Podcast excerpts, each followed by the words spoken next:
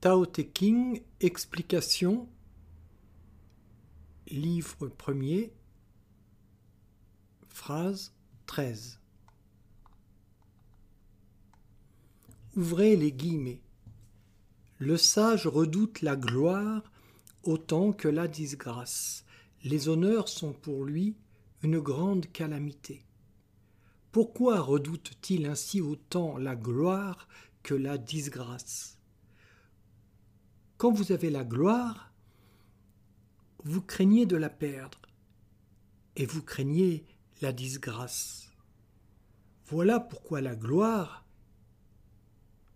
et la disgrâce sont toutes deux des choses à redouter. Que veut-on dire en disant que les honneurs sont une grande calamité Que la vanité plonge dans une grande confusion et que la confusion est une calamité. Mais quand nous ne connaissons pas la gloire, quelle vanité pourrions-nous éprouver? Ainsi, les sages ne cherchent pas l'éloge, ils servent simplement sans se soucier d'eux-mêmes. Par conséquent, ils peuvent vivre en paix. Comme ils ne se battent contre rien ni personne, ils ne peuvent être battus. Fermez les guillemets. Lao Tse, Tao Te King, livre premier, phrase 13. Résumé de cette phrase. Le sage redoute autant la gloire que la disgrâce. Les honneurs sont pour lui une grande calamité, car la vanité engendre la confusion, et la confusion est une calamité.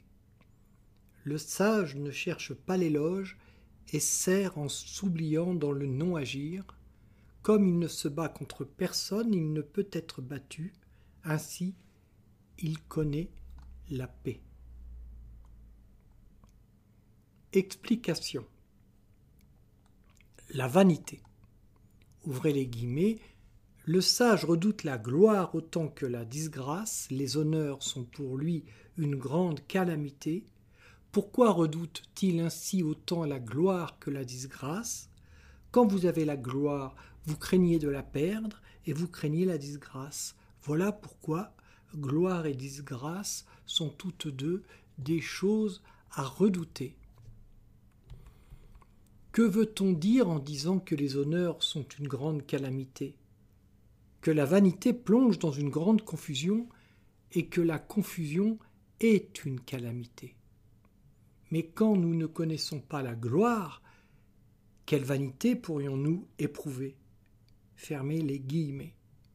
Dans toute cette partie de la phrase, Lao Tse veut mettre en garde ses disciples contre la vanité. Pourquoi? Parce que la vanité est une manifestation du faux ego. La notion de faux ego est quasiment inconnue en Occident, où l'on utilise plutôt pour dire faux ego le mot ego. Mais tous les défauts, tout le mal que l'on attribue couramment à l'ego sont en fait produits par le faux ego. Un maître parfait, entre parenthèses éveillé ou Bouddha, surnommé par les Aryens Krishna, a parlé du faux ego dans le livre qui compile ses enseignements, la Bhagavad Gita ou Chant du bienheureux.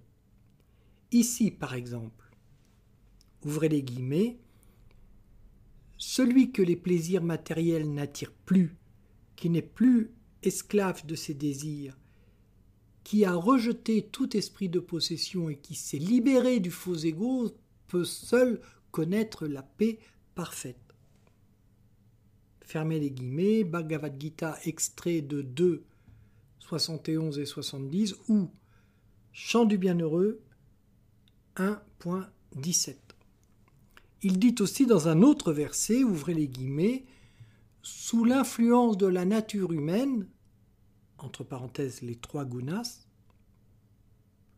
la conscience égarée par le faux ego croit être l'auteur de ces actes alors qu'en réalité ils sont accomplis par la nature. Fermez les guillemets.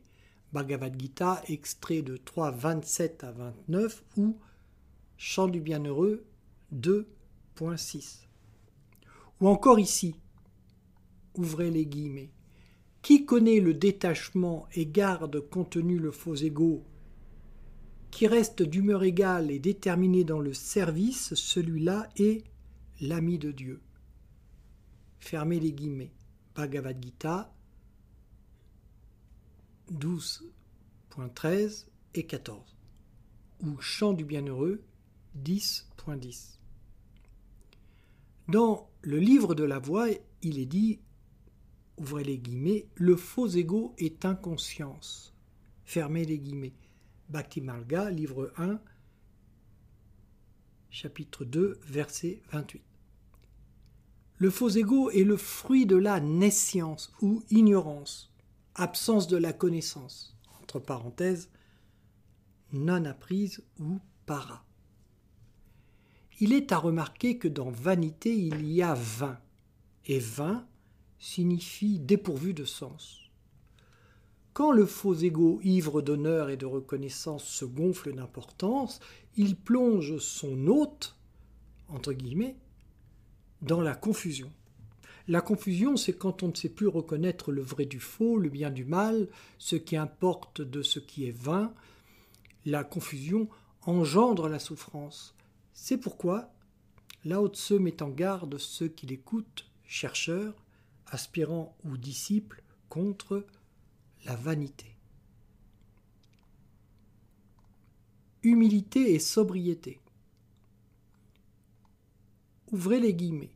Ainsi, les sages ne cherchent pas l'éloge, ils servent simplement sans se soucier d'eux-mêmes, par conséquent, ils peuvent vivre en paix, comme ils ne se battent contre rien ni personne, ils ne peuvent être battus. Fermez les guillemets. La solution à la vanité, c'est l'humilité, entre parenthèses, qui n'est pas la modestie. Et la sobriété, la pondération. Ouvrez les guillemets, pour vivre heureux, vivons cachés. Fermez les guillemets, entre parenthèses, Jean-Pierre Florian, le grillon et le papillon. Les Angas, quatrième pilier de la Gya, entre parenthèses la sadhana de la voix, recommande la sobriété en tout.